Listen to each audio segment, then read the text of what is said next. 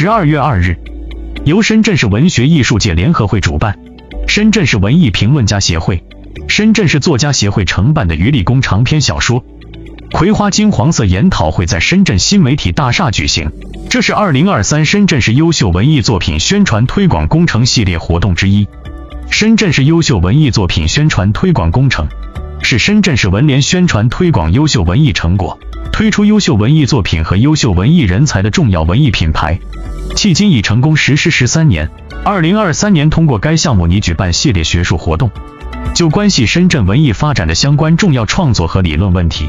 以及年度涌现出来的优秀作品和人才进行系列研讨推荐。还有，就是感谢我们今天来的新闻媒体朋友们啊，这个我们人民这些报的这个这个站长也来了，这个白杨女士，然后呢，这个还有我们我们这个市内一些一些媒体的这个朋友们，呃，也感谢我的家人，呃，我这个创作包括我的工作，没有他们做坚强的后盾，我的是我太太，这个这个这个